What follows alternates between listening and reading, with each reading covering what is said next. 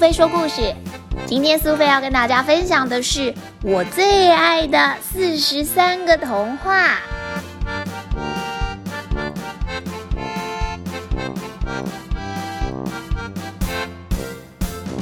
这是一本很神奇的书哦，书本里面有童话，充满想象的神奇空间。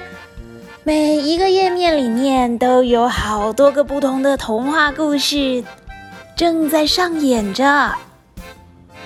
机灵的猫头鹰驻足了童话王国，你能够找出所有的公主吗？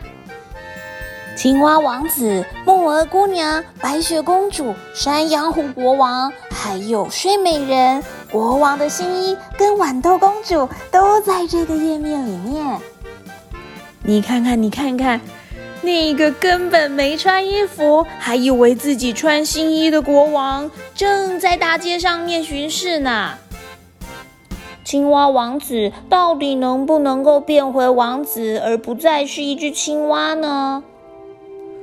睡在一张舒服的大床上面的豌豆公主，这次有没有发现她的床底下有一颗小小的豌豆呢？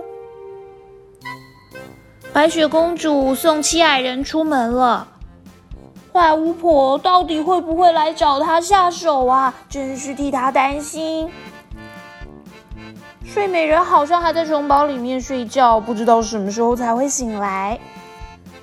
少数的动物能够穿上衣服，甚至可以开口说话，连树木也开口了。而山里面突然冒起的烟雾，到底是怎么回事呢？魔豆跟杰克，杰克已经要登上了云端了。这次他会找到大巨人吗？穿长靴的猫正带着国王和公主巡视着这片丰收的田野。秋收的田黄澄澄的一片，真是漂亮啊！再往下一页走，我们的猫头鹰戴上了头巾，找一找神灯到底在哪里呢？阿里巴巴，你可千万不能忘了，四十个大盗他们的通关口诀是“芝麻开门”，可别说错了，不然门可是打不开的哦。阿拉丁到底要怎么样把神灯精灵给叫出来，才能够许愿呢？小朋友，你有听过这个故事吗？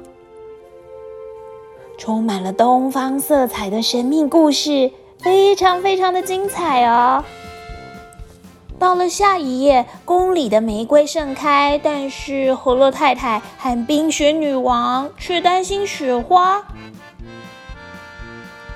哎，怎么会在这个时候突然开始下雪了呢？还有些地方已经结冰了呢。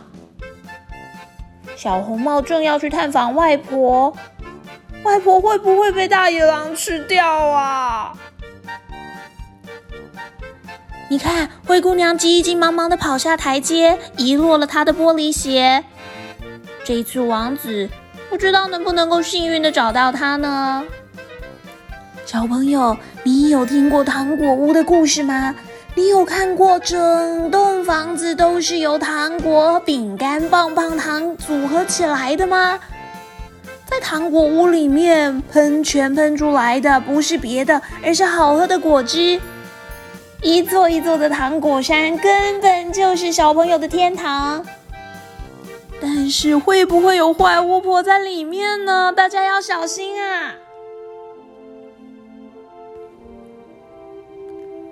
长发公主把长长的辫子从高塔上面垂了下去。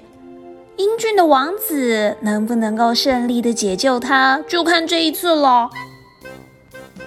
人鱼公主已经在海边遇上了心爱的王子，她会要求海中的巫婆把她漂亮的鱼尾巴变成一双脚，让她能够和心爱的王子相遇。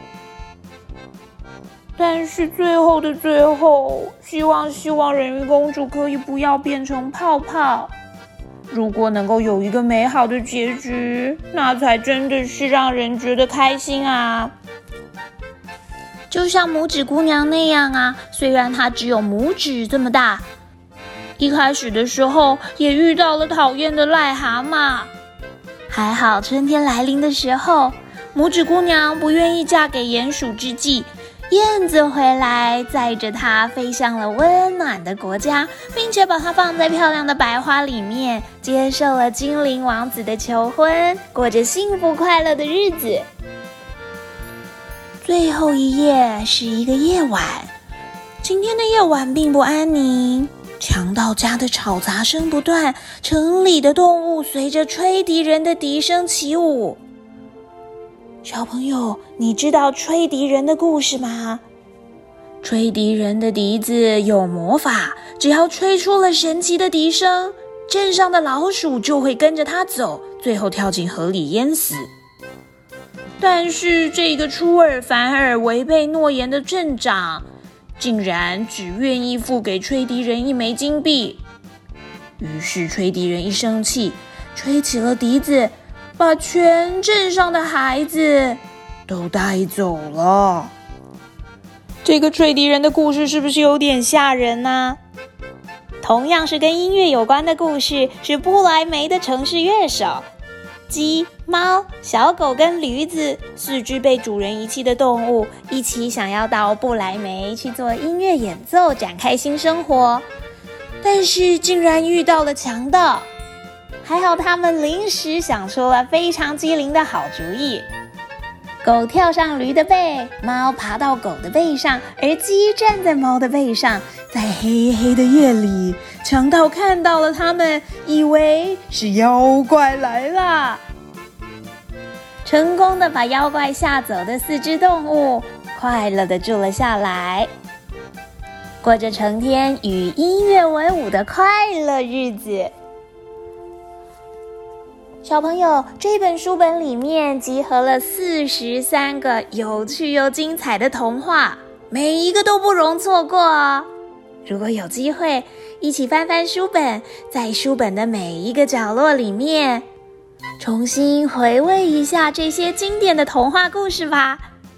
每一个故事都很精彩哦！别忘了跟苏菲分享四十三个童话里面哪一个是你最喜欢的童话故事哦。